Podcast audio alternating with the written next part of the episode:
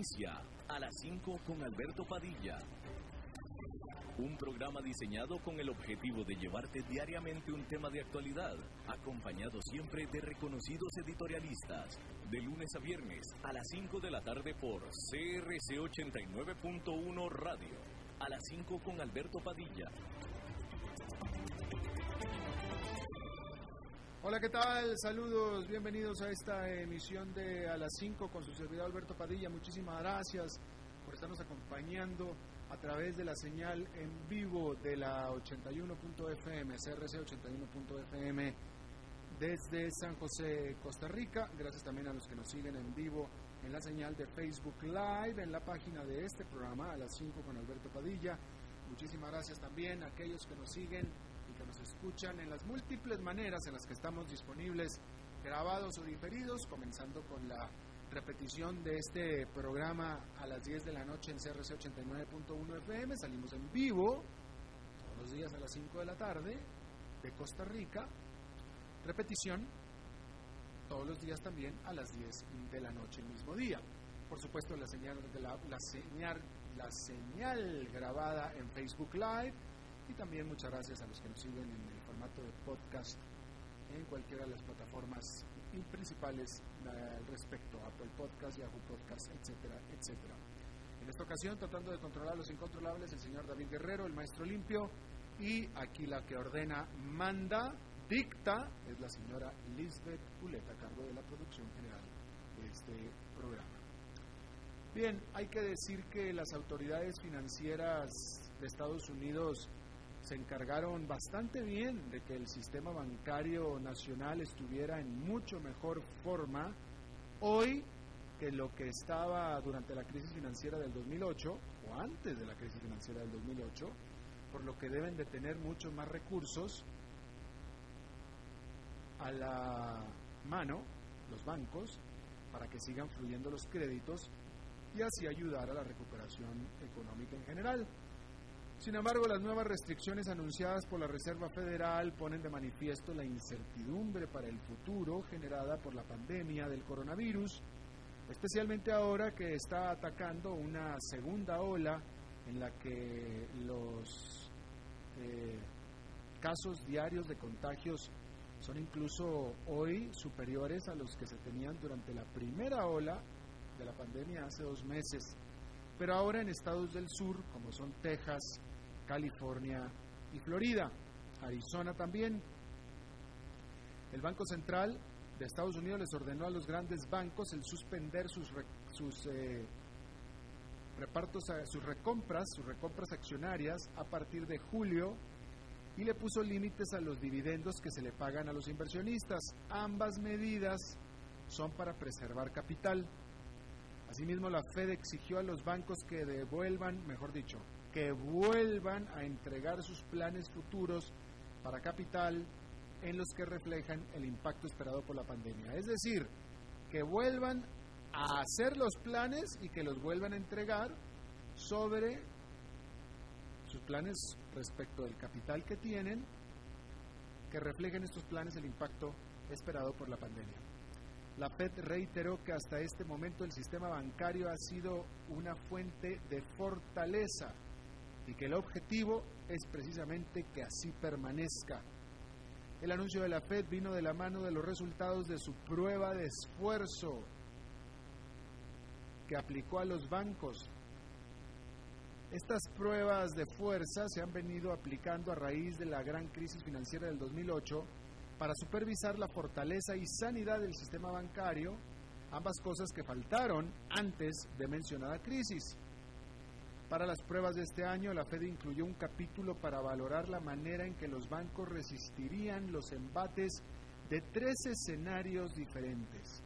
Uno con una recuperación económica en forma de V, otro una recuperación en forma de U y el último una recuperación en forma de W.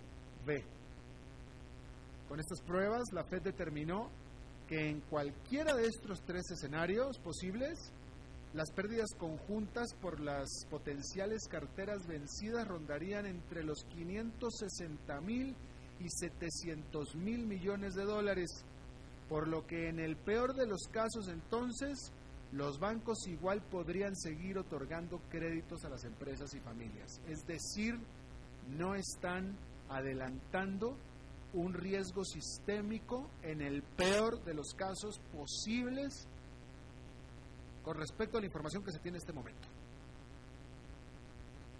La Fed dio cifras en paquete del sistema, no detalló la posición de cada banco individual, por lo que entonces no se descarta pueda haber problemas individuales en alguno o algunos bancos, pero no en el sistema en general. Es decir, que en dado caso un banco o varios podrían colapsar, pero otro banco o varios podrían absorber a estos que colapsaron.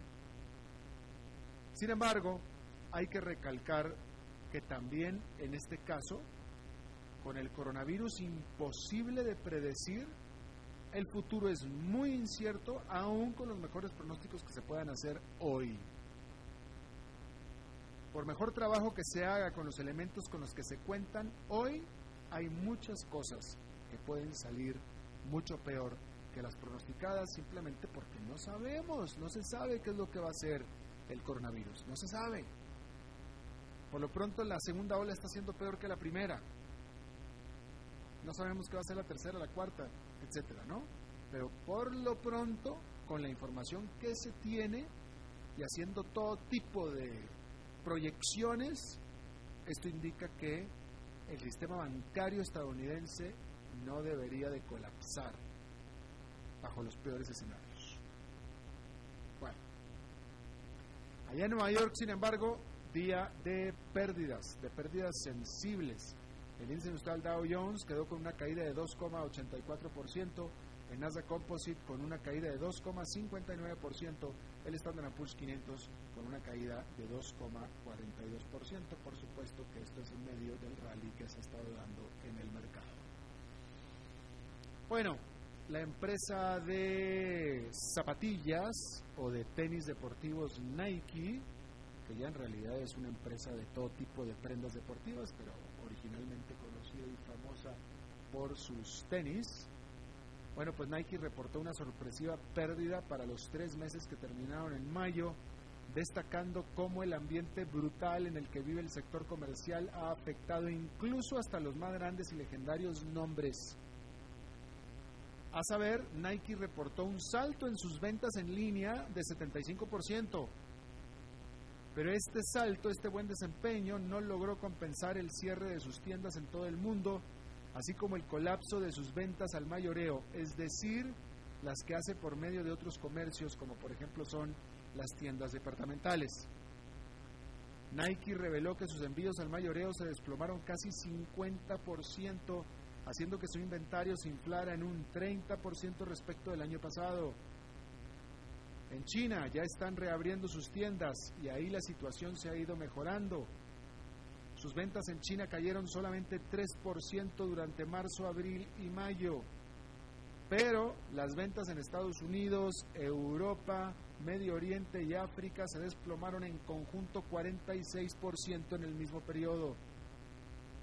Pero el punto importante es que Nike está en mucho mejor posición que sus competidores. Y subraya como las tiendas físicas, fíjate, esto es muy importante, ¿eh? Porque este desempeño de Nike subraya como las tiendas físicas siguen siendo aún básicas en esta industria que ha invertido fuertemente para hacer crecer su presencia en línea. Es decir, en estos casos, la, presencia en línea es absolutamente fundamental, pero también las tiendas físicas. Por increíble que parezca, todavía tienen mucho que hacer tiendas físicas en nuestros tiempos. Vamos a ver cómo se, cómo se queda la situación después de la pandemia, pero por lo pronto sigue siendo así. Bueno, este viernes, hace 75 años, en la ciudad de San Francisco, California, 50 países firmaron la Carta Constitutiva de las Naciones Unidas, entonces se llamaba la Organización de Naciones Unidas, la ONU. A diferencia de su antecesor, que era la Liga de las Naciones, que duró poco tiempo y no logró evitar la Segunda Guerra Mundial, la nueva Naciones Unidas ha perdurado Hasta ahora no ha habido una tercera guerra mundial. La organización ha crecido para formar ahora 193 miembros y su misión se ha expandido hacia programas de ayuda humanitaria y preservación de la paz, como por ejemplo los famosos cascos azules. Pero esto ha hecho también explotar su burocracia. Y a sus 75 años ya la edad le comienza a pesar a las Naciones Unidas. Sus cinco miembros permanentes y con derecho a veto del Consejo de Seguridad son un reflejo del balance de poder del fin de la Segunda Guerra en 1945. La rivalidad entre Estados Unidos y la dupla autoritaria de Rusia y China resulta en que usualmente no hay acuerdo de ningún tipo en el Consejo, ni siquiera han podido todavía sacar una respuesta conjunta a la pandemia del COVID-19. Y sin embargo, el coronavirus, junto con el cambio climático, ciberseguridad y proliferación nuclear, son todos retos que solo se pueden resolver con colaboración internacional.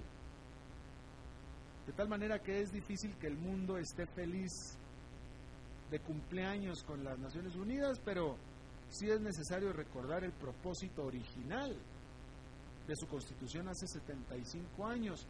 Por eso es que yo pregunto, Naciones Unidas cumplen 75 años, pero ¿están las Naciones Unidas? Ese es otro tema.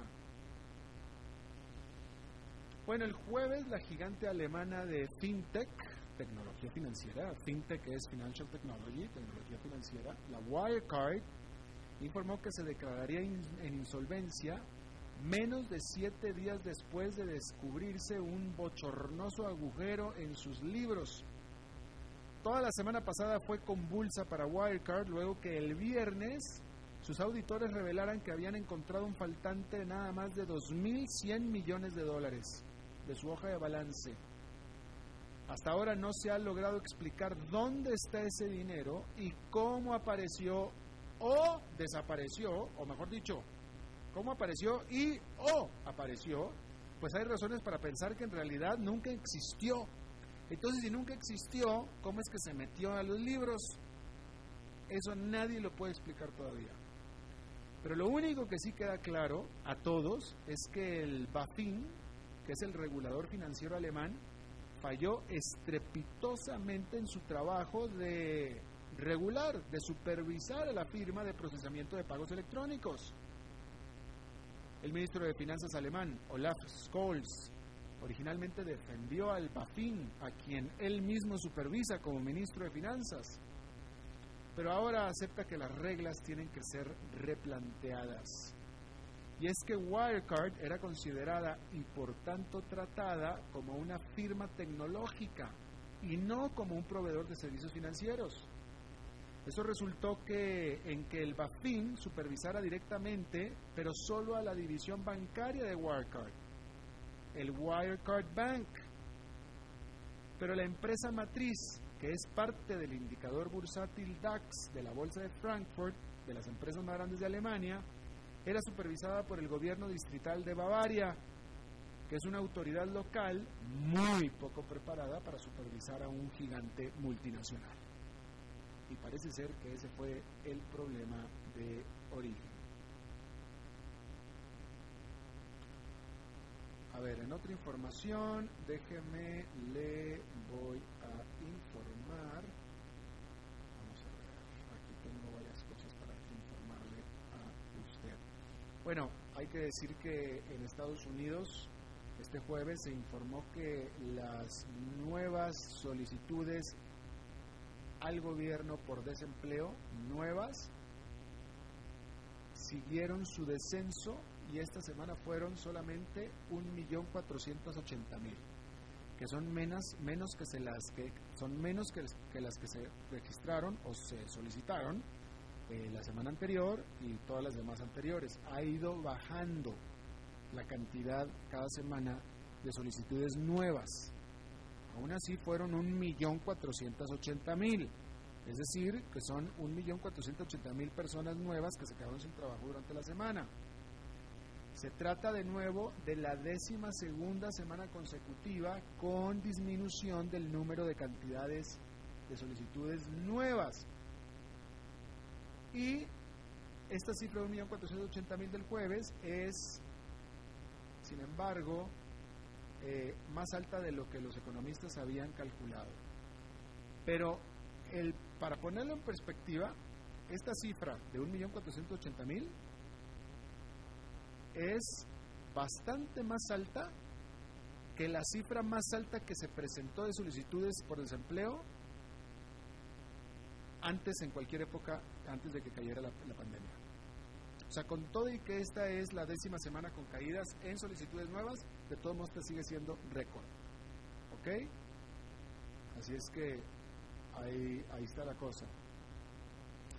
Bueno, pues se reportó que el Departamento del Tesoro de Estados Unidos, cuando envió toda la cantidad, o sea, los, las cientos de millones de cheques a cada uno de los ciudadanos de Estados Unidos, sus cheques de estímulo económico por la pandemia, bueno, pues entre ellos mandó 1.400 millones de dólares a más de un millón de personas que están muertas.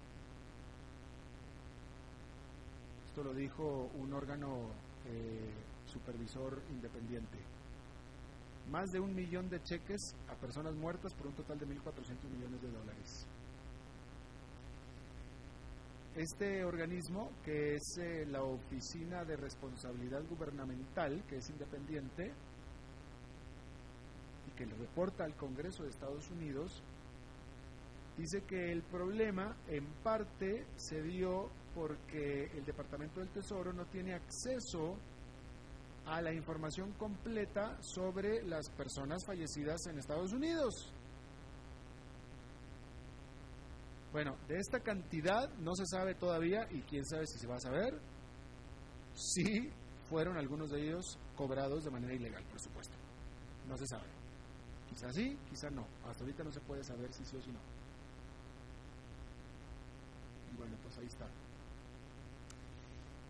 La marca de ropa, habíamos hablado de Nike, bueno, pues ahora toca hablar de HM, esta marca de ropa usualmente para jóvenes, HM, es sueca y que es HM es las iniciales de Hans Moritz, anunció una caída importante en sus números al segundo trimestre del año. Esta empresa de, pues, ropa de precio bajo, competidora de Sara. Incluso yo creía yo que es más barata que Sara, pero bueno, tampoco soy quien para decirlo, pero sueca esta, Sara es española, tuvo una pérdida neta de 536 millones de dólares en los tres meses que terminaron en mayo, comparado con la utilidad similar de unos 500 millones de dólares que tuvo en el mismo periodo de hace un año. Sin embargo, los inversionistas de HM estuvieron felices en comprobar y en enterarse de que estos números fueron mejores a los que se esperaban. Y bueno, pues eso es bueno. Fueron muy malos números, pero mejores a los que se esperaban. Así es que esa parte es buena. Hablando ya propiamente del coronavirus, déjeme le digo que la India que es el segundo país con más población del mundo, vio su más grande incremento de infecciones de COVID-19 en un periodo de 24 horas hasta el momento, reportando la India 17.296 casos. Cuando veamos los casos de Brasil y Estados Unidos van a parecer pocos, pero el punto es que la India reportó 17.296 casos y 407 fallecimientos en el mismo periodo. En total la India lleva un número que se acerca al medio millón de infecciones con más de 15.000 muertes. Pero es ampliamente asumido que las verdaderas cifras son mucho más que esto en la India simplemente porque no se está contando bien. Eso es lo que se está pensando. Bueno, a este momento Estados Unidos recobró el lugar número uno, y digo recobró porque antes lo estaba, pero después no, y ahora otra vez lo está, el número uno de infecciones eh, diarias, eso fue cuando menos en la jornada de ayer. El hecho es que el número de infecciones en Estados Unidos está explotando. Estados Unidos está registrando su tasa de infecciones diarias más alta desde que inició la pandemia. Allá cuando hablábamos de que Nueva York que estaba cerrado y todos los problemas que estaba teniendo Nueva York, etcétera, aún entonces se registraban menos cantidad de casos diarios de COVID-19 en Estados Unidos. Hoy es más, pero ya se cambió. Ahora ya, es otra región, ahora es en el sur. Antes eran los estados del norte, ahora ya le llegó eh, a los estados del sur. De cualquier manera, Brasil al día de hoy está reportando más casos que Estados Unidos. A esta hora, Brasil, cuando todavía faltan varias horas para que termine la jornada de conteo, y me parece que Brasil está rompiendo récord propio, está registrando 47 mil nuevas infecciones. Estados Unidos 44.156. En total Brasil 1.280.000, Estados Unidos 2.549.000 infecciones en total. Puesto más relativamente, Brasil lleva 6.023 infecciones por cada millón de habitantes, Estados Unidos 7.701. Y eh, bueno, sin control aparente en ninguno de los dos países. Ah, ok, había otra cosa que yo le quería informar eh, respecto de cómo se están comportando las eh, aerolíneas del mundo. Sin embargo, tuve definitivamente el gran error de haber borrado esa información. Eh, le quería hacer una comparación de cómo diferentes partes del mundo están reportando diferentes niveles de apertura de sus aerolíneas. Eh, básicamente se trataba de que Qantas en Australia no espera volver a tener vuelos internacionales, ellos están pensando que en lo que resta del año, mientras que Europa ya está empezando a volar internacionalmente. bueno, ahí tiene usted pues, las diferentes maneras, las diferentes respuestas que diferentes países están teniendo a. Eh, bien, vamos a hacer una pausa y regresamos con nuestra entrevista de hoy. A las 5 con Alberto Padilla, por CRC 89.1 Radio. Tinto, blanco, rosado, espumante, seco dulce. El vino es como los amigos, proviene de diferentes cepas y familias convertidas en bodegas de tradición. La Iride, una bodega personal establecida en Mendoza, Argentina, produce vino de exportación con la calidad de Mendoza, expresada en taninos frescos, frutales, remembranzas de tabaco y chocolate. Una fiesta al paladar. La Iride, vinos argentinos de tradición. CRC 89. Oyentes informados. Desde Maipú, Mendoza, la tierra del olivo nos llega aceite de oliva Laur. Su delicada y elegante textura, así como su afrutado aroma vegetal, lo convierten en un aceite especial para paladares exigentes. Disponible en tres variedades: Laur Cruz de Piedra, Laur Aceite de Oliva Extra Virgen y Laur Gran Mendoza Aceite de Oliva Extra Virgen. Lo mejor de tres zonas en una sola botella. Galardonado con el Gran Prestige Gold en el Terra Olivo 2018. Aceites de oliva Laur no pueden faltar en tu mesa. De venta en todas las tiendas, don Fernando.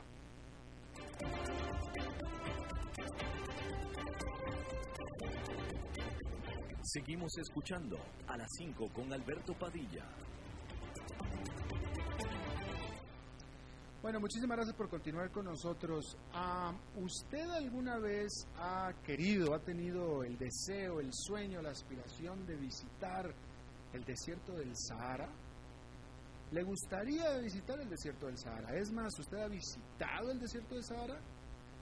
Bueno, pues básicamente ya no hay necesidad porque resulta que el desierto del Sahara vino a nosotros. Si uno no va al desierto, el desierto viene a nosotros, porque resulta que hemos estado siendo invadidos, literalmente, rodeados, cubiertos de una nube que le llaman polvo del Sahara, que en teoría viene desde el Sahara.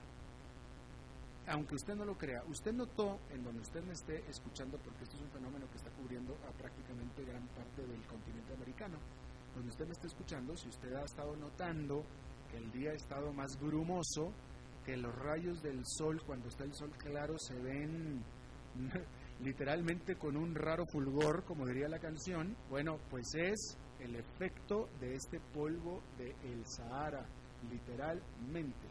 Está conmigo y le agradezco muchísimo Marcial Garbanzo, él es doctor en física, él es meteorólogo y es profesor e investigador de la Escuela de Física de la Universidad de Costa Rica. Profesor Garbanzo, muchísimas gracias por estar con nosotros. Hola Alberto, ¿cómo estás? Muy bien. Muchas gracias, aquí un poco empolvado. Eh, Me imagino. Literalmente esto es polvo y literalmente es un polvo que viene literalmente desde el Sahara. Sí, señor, así funciona. El Sahara es un desierto bastante extenso, como todos conocemos, y a donde tiene, en la región donde tiene ráfagas fuertes de viento, pues este viento levanta el polvo. Sabemos que no existen plantas en el desierto que sujeten el suelo, entonces el viento fácilmente desprende las partículas y las partículas realmente pequeñas pues se transportan a lo largo del océano y llegan a nuestro país. Ahora, e, esta no es, yo no he estado en el Sahara, pero esta no es la arena, arena, arena que está en el Sahara, estas son las partículas más livianitas. Sí, el, el, viento pues tiene cierta cantidad de energía y esa energía le da suficiente impulso para levantar las partículas, pero las más grandes caen rápidamente. Las partículas grandes de arena caen muy rápido, inclusive las, las, las que llamamos grandes de las pequeñas pueden mantenerse volando durante unas horas nada más, pero las que son realmente pequeñas pueden permanecer durante semanas en el viento. Esas son las que estamos recibiendo ahorita. Ahora, esto allá comenzó como lo que se le conoce como una tormenta de arena, quiero pensar. Sí, efectivamente, el viento allá levanta, levanta muchísimo polvo. Eh, ese polvo pues tiene partículas, desde grandes partículas, desde lo que vemos como granos de arena, pero esas levanta, el viento las levanta y caen rápidamente. Las, las pequeñas son las que sí sobreviven en la caída y pues se pueden levantar kilómetros kilómetros en la atmósfera, entran en las capas de la atmósfera baja y permanecen ahí todo el viaje. Y una, una pregunta, esto que estamos viviendo, esto que lleguen acá hasta, hasta Centroamérica, hasta, hasta el continente americano, ¿es raro, es excepcional o es un evento único? No, no, no es tan raro. Ocurre todos los años, la gran mayoría de los años ocurre en una u otra medida.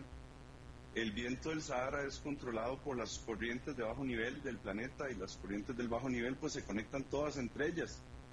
Entonces, eh, para darte una idea, las corrientes en África están relacionadas con las corrientes de viento sobre el Medio Oriente, que están relacionadas con las de la India y las de China. Entonces, todas estas corrientes de viento cuando se mezclan y se suman o se restan, pues forman corrientes de viento más intensas o más leves y dependiendo de esa intensidad, pues nos puede llegar más arena o nos puede llegar menos arena.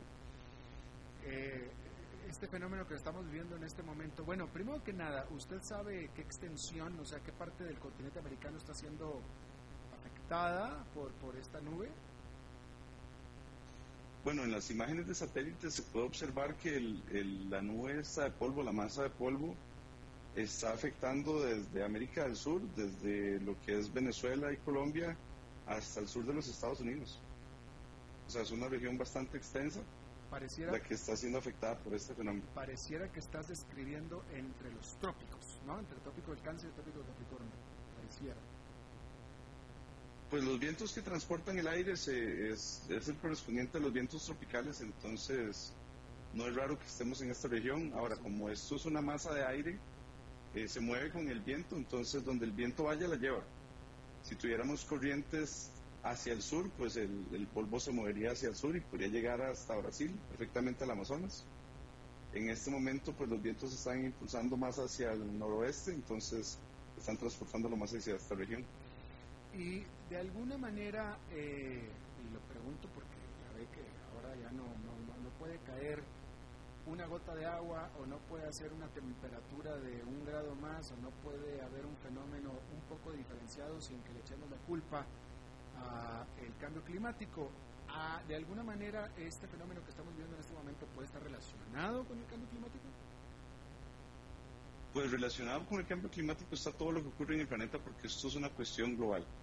Pero no podemos asumir que porque tenemos este fenómeno es cambio climático. Existe algo más, el cambio climático se llama variabilidad climática. La variabilidad climática es cómo varían los eventos de un año a otro sin ser anómalos.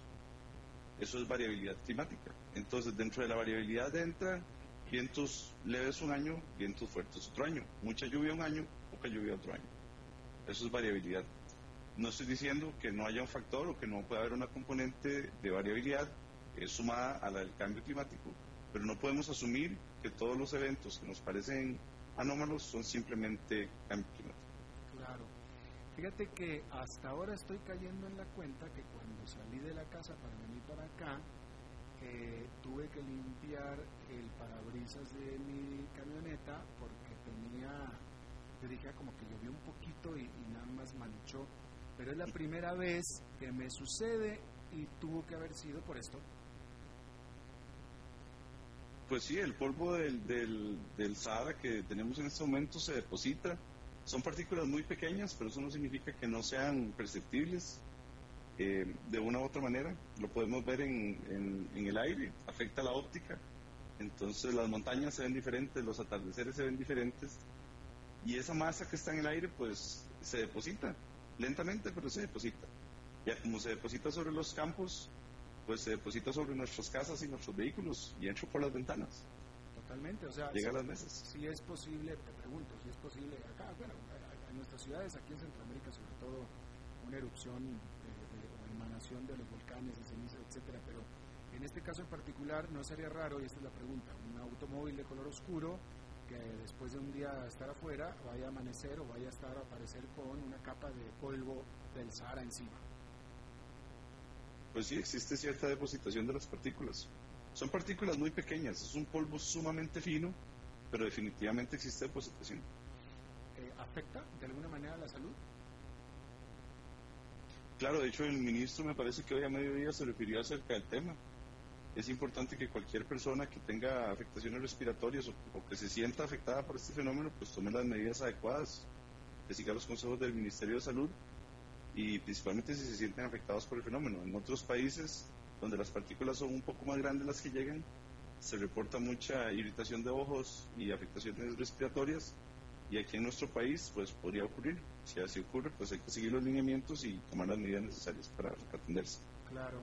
Yo estaba leyendo que eh, en realidad este polvo del Sahara eh,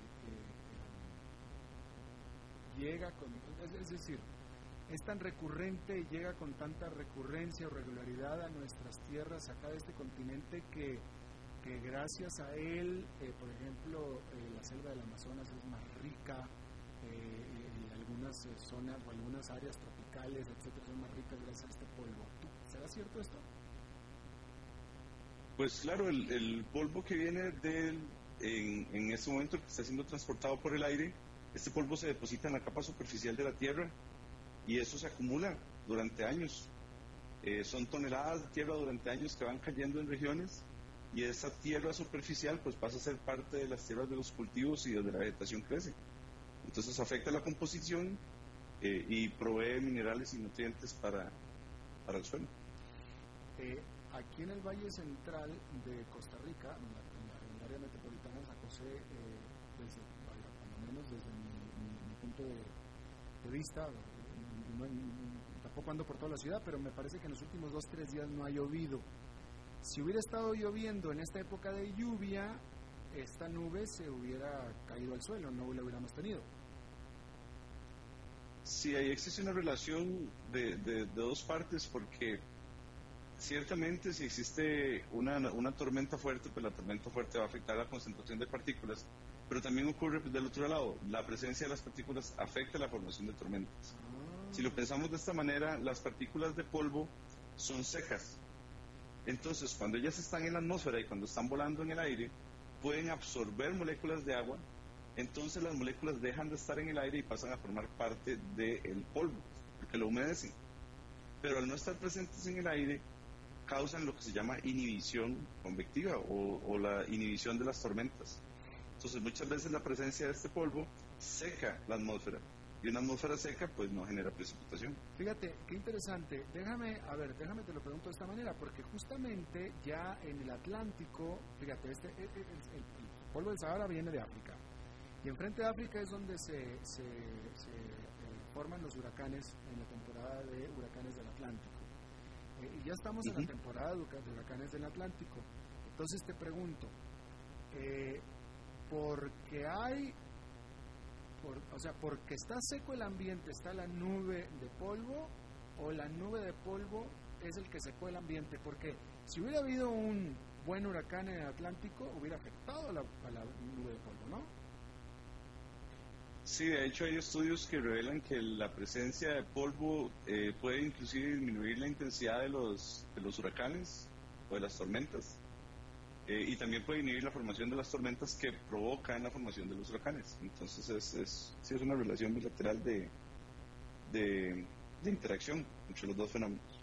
Bueno, y entonces aquí hablemos de Costa Rica, que es el caso en el que estamos, en el que conocemos y lo estamos viendo. Pero es un fenómeno Adelante. de todos los países, ¿no? Pero te pregunto, ¿eso quiere decir que mientras esté la nube de polvo que está, no va a llover?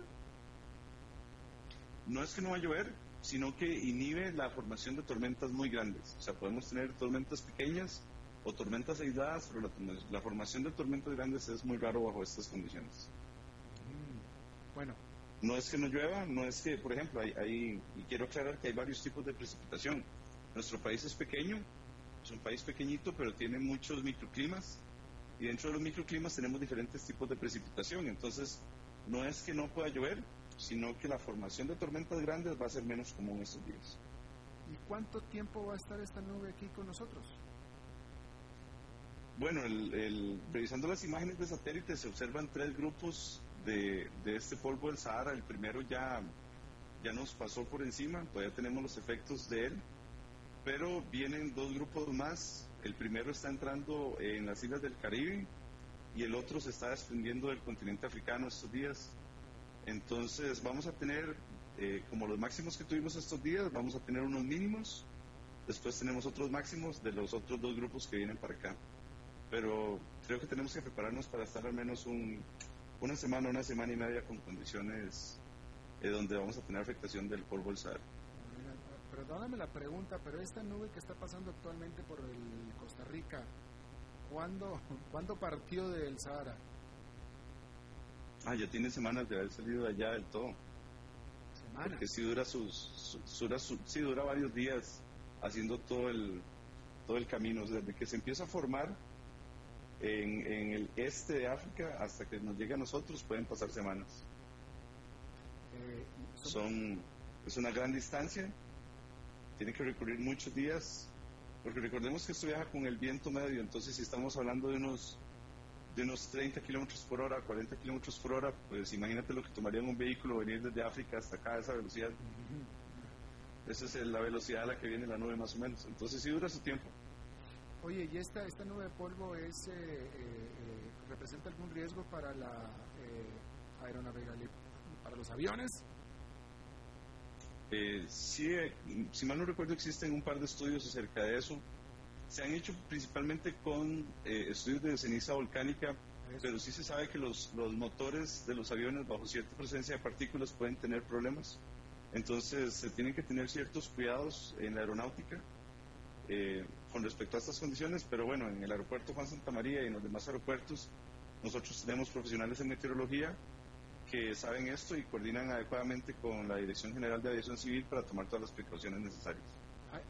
¿Cuál es no sé si es importante esto, me da curiosidad, pero ¿cuál es la diferencia entre este polvo que parece ser muy fino como talco al polvo que más estamos acostumbrados por estos lares que es el polvo volcánico?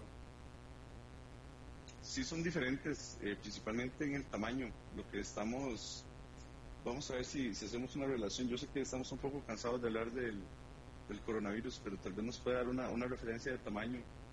Eh, el virus tiene un tamaño de más o menos unos 120 nanómetros las partículas de las que estamos hablando es como unas 10 veces ese tamaño. Es como de unos mil, lo cual ya estamos hablando de un micrómetro a 10 micrómetros. Eh, eh, a veces es un poco difícil imaginarse estas, estas, estas cantidades, ¿verdad? Porque estamos hablando de 10 millonésimas de metro. Entonces, si agarramos un metro y lo partimos en un millón de pedazos, 10 de esos pedazos forman una de estas partículas que pueden estar en el aire en este momento. Entonces, son partículas muy pequeñas. Ahora, este, de nuevo, vuelvo, creo que ya hice el comentario, pero lo recalco. O sea, esto tuvo que haber sido una tormenta de arena espantosa en aquellos lugares del mundo, ¿no? Letal, diría yo, incluso. Tal vez, tal vez más que, que espantosa en el sentido de, de gigante, pudo haber sido muy larga porque recordemos que las partículas que están volando son muy pequeñas, entonces no necesariamente tiene que ser muy, muy, muy rápida, sino que puede durar mucho tiempo en formación y en desarrollo. Entonces todas las partículas que se van levantando pues se van acumulando en la atmósfera y se transportan con el aire. Bueno, pues ahí lo tiene usted, este profesor Marcial Garbanzo, doctor en física, meteorólogo, profesor e investigador de la Escuela de Física de la Universidad de Costa Rica, pues te agradezco mucho que nos hayas explicado de qué se trató esta famosa nube de polvo del Sahara. Parece que estamos así hablando como de Indiana Jones. Fue un placer. Muchísimas, Muchísimas gracias. a usted. Gracias, profesor. Buen fin de semana. Bueno, vamos a hacer una pausa y regresamos con Humberto Saldívar. A las 5 con Alberto Padilla por CRC 89.1 Radio. Tinto, blanco, rosado, espumante, seco, dulce el vino es como los amigos, proviene de diferentes cepas y familias convertidas en bodegas de tradición. La Iride, una bodega personal establecida en Mendoza, Argentina, produce vino de exportación con la calidad de Mendoza expresada en taninos frescos, frutales, remembranzas de tabaco y chocolate. Una fiesta al paladar. La Iride, vinos argentinos de tradición. Desde Maipú, Mendoza, la tierra del olivo nos llega aceite de oliva laur. Su delicada y elegante textura, así como su afrutado aroma vegetal, lo convierten en un aceite especial para paladares exigentes. Disponible en tres variedades: Laur Cruz de Piedra, Laur Aceite de Oliva Extra Virgen y Laur Gran Mendoza Aceite de Oliva Extra Virgen. Lo mejor de tres zonas en una sola botella. Galardonado con el Gran Prestige Gold en el Terra Olivo 2018. Aceites de oliva Laur no pueden faltar en tu mesa. De venta en todas las tiendas Don Fernando.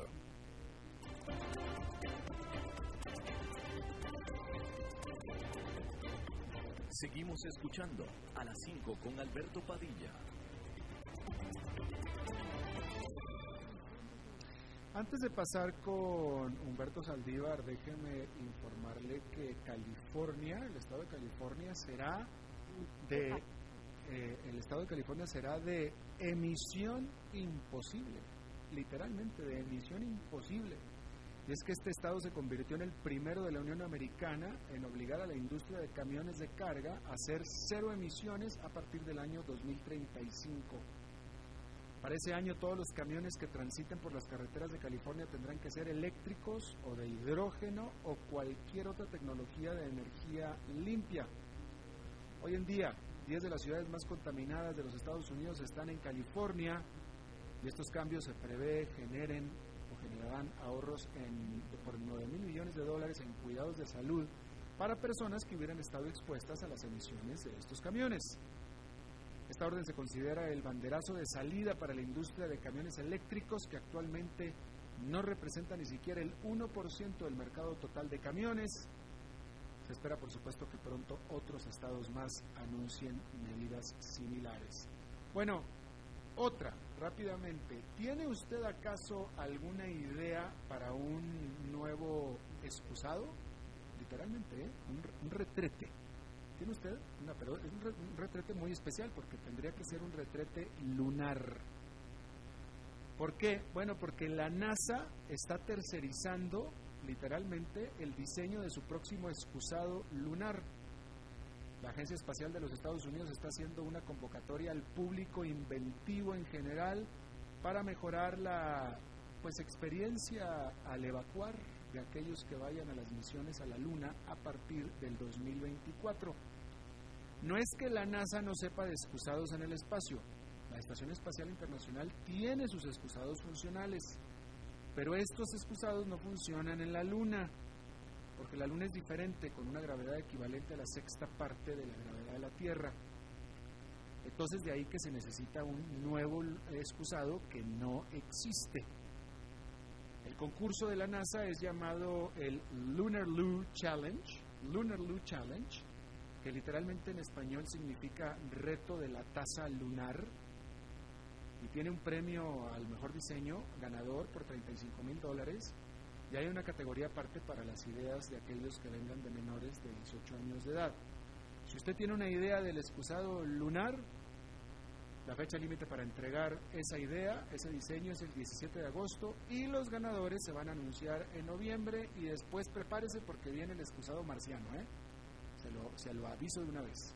Bueno, ahora sí, vámonos con Humberto Saldívar que ya está con nosotros. ¿Cómo estás Humberto? ¿Qué tal Alberto? ¿Bien y tú? Muy bien también, hombre. Adelante. ¿Qué tal? Eh, mira Alberto, el tema del día de hoy voy a hablar de la tasa de interés en el, en el mercado mundial y, y local, ¿no? sobre todo para las empresas. Ya había hablado algún tema de esto, pero a mí me llama la atención que cada vez más empresas, ahora que hicimos una alianza con una banca de inversión y que ponemos fondos mundiales desde el Banco Mundial y otro tipo de fideicomisos, family offices y todo a disposición de varias empresas eh, locales, pues se, se, impactan de la, del interés que nosotros le conseguimos versus la banca local. Porque la banca local, en lugar de bajar sus intereses por la situación y, por inclusive eh, la, baja del IBOR, pues empezaron a subirlos y, a pesar de tener de ser eh, créditos de 15, 20, 50 millones de dólares probablemente, eh, pues en lugar de bajarlos de 8 los subieron a 10%. Entonces, imagínate esas tasas de intereses para las empresas actualmente que más bien lo que están tratando de hacer es apalancarse con una pues con un riesgo menor, ¿no? Este, lo que sí me ha tocado es que, bueno, esa es una. Y la otra es, eh, dentro del mercado costarricense, pues hay muchas empresas familiares que no están institucionalizadas. Entonces nos hemos topado con aquellas que sí están institucionalizadas y que hemos podido ayudarlos de manera inmediata eh, inmediata llámese que esto, este tipo de fondeos pues son proyectos, no es como el clásico fondeo que, que tienes un terreno y lo pones a vender, son proyectos a seis eh, meses, cinco meses, ¿no? Pero están aquellas instituciones que, que no están acostumbradas a esto y para ello pues, son nuevos. Entonces, eh, volvemos otra vez a, a la parte cultural que había llamado anteriormente donde, ah, pero espérame, pero ¿cómo está esto? Eh, no les gusta pagar asesoría, consultoría, etcétera, etcétera. Entonces, eh, eh, pues cambiamos de rumbo y lo que hicimos es, bueno, vamos a hacer primero tu protocolo familiar, ponte en orden, porque eventualmente estos fondos mundiales sí te van a hacer un due diligence de manera exhaustiva para poder lograr los, los fondos. Lo que me da gusto es que hemos podido ayudar a aquellas empresas que a pesar de que son familiares, este, pues ya están institucionalizadas y saben de lo que estamos hablando y entonces eh, pues empezamos y claro, los fondos, desgraciadamente este tipo de fondeo pues llega seis meses después. Te va a ayudar, por lo pronto vas a tener que pagar los intereses. El problema es que eh, creo, siento que se están aprovechando. Yo no sé si has escuchado esto, pero ahorita eh, el, banco, inclusive en México, bajó a 5% la tasa de interés. El, el IBOR de 2.6% ahorita está en punto 47. Entonces no veo la, ciencia o, el apoyo de algunas instituciones locales que están dando a algunas empresas. Más bien creo que aquí se están aprovechando y voy a decir y, y eso nos está abriendo también las puertas a nosotros como asesores, ¿verdad? No sé qué tengas de opinión en esto.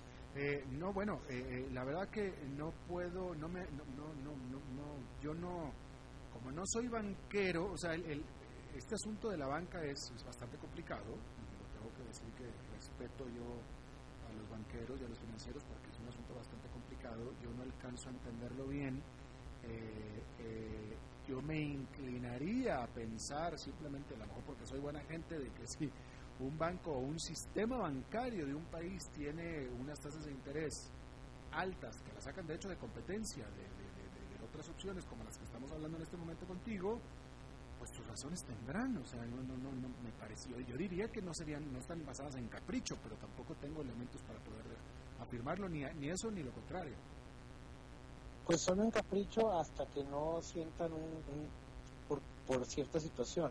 Han ido ajustando subieron a 10, bajaron a 9, otra vez llegaron a 8, pero no han bajado de ahí. Eh, es más, déjame, déjame te hago esta pregunta. A esos clientes que tú, eh, eh, ustedes les han estado consiguiendo estos créditos con intereses más competitivos en el extranjero, o que vienen del extranjero, son, son, son, empresas que tienen relación con banca aquí en Costa Rica. Pregunta, cuando este cliente se va a otra parte, ¿esta banca de Costa Rica no se pone, no se acomoda?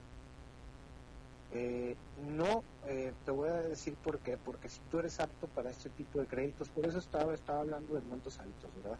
O sea, aquellos que son menos de, 10 millones de dólares, pues es más complicado llegar a ese tipo de fondos. Este, por eso hablé, pero pero no porque precisamente las bancas tradicionales se fondean de esos fondos. O sea, lo que estamos haciendo es que estamos tratando de ayudar a las empresas a llegar a un fondo directo sin un intermediario que sea la institución financiera, que al final estamos hablando del Banco Mundial, ¿verdad? O del BID, del Banco Interamericano del Desarrollo, o, el FMO, u otras instituciones, y fideicomisos, que ahorita lo que quieren es no tener dinero guardado porque hay mucho dinero guardado y a, ellos de alguna manera les sale más costoso, prefieren prestarlo a, largo plazo y intereses bajos, pero en alguna institución. Eh, yo creo que se van a poner en línea, yo creo que lo deben de pensar. Por ahorita, eh, pues les queda, eh, ahora no estoy hablando que estamos acaparando todo el mercado, ¿verdad? O sea, estamos ahorita trabajando y ayudando a, cierta, a ciertos segmentos, otros vendrán poco a poco, pero definitivamente les puede impactar. Yo creo que eh, si, si tú estás pagando 10 y, puedes pagar 5, ¿qué harías, no? Claro, O sea, pues, pues hago 5 y más en esos eh, en esos capitales. O sea, lo que, lo que va aquí es que pues van a tener que salir al quite, como dices tú, los bancos y decir, bueno, ok, eh, por ser local te puedo conseguir el dinero más rápido y no me tardo seis meses, te lo consigo en dos, te lo bajo de ocho a seis. Ah, bueno, ya, ya, ya, ya no es lo mismo, eh, no es lo mismo que el Fondo Mundial, pero sí ya para mí tengo que hacer menos tramitología y menos burocracia en ciertas cuestiones de due diligence y ya puedo obtener algún beneficio. Pero si no, eh, definitivamente, una, las empresas no van a poder sostener esos intereses porque los flujos bajaron, obviamente por el COVID, y otra es que cualquier empresa que tiene ese capital va a salir a buscar capital afuera, con nosotros o con alguien más. Pero si está disponible, o sea, la, la única ventaja competitiva es que nosotros no estamos casados con ningún fondo y traemos a la, a la mesa a, a posibles 50 lo cual algunas bancas de inversión traen a tres y están casados. Pero pueden ir con cualquiera. Y eso nada más es un warning que creo que eh, lo deben de tomar en cuenta eh, poco a poco. Inclusive el mismo eh, Banco Nacional eventualmente yo creo que va a tomar algunas acciones al respecto. Pero mientras no, pues las empresas siguen pagando intereses extravagantes, ¿no? Que es, mi comentario. Claro. Excelente comentario. Humberto Saldívar, muchísimas gracias como todos los viernes. Eh, gracias a ti, Humberto. Buen fin de semana. Bueno, eso es todo lo que tenemos por esta emisión y por esta semana de a las 5 con servidor Alberto Padilla. Muchísimas gracias por habernos acompañado. Espero que tenga un muy buen fin de semana, los dos días de él, y nosotros nos reencontramos aquí el lunes a las 5 de la tarde. la pasen muy bien.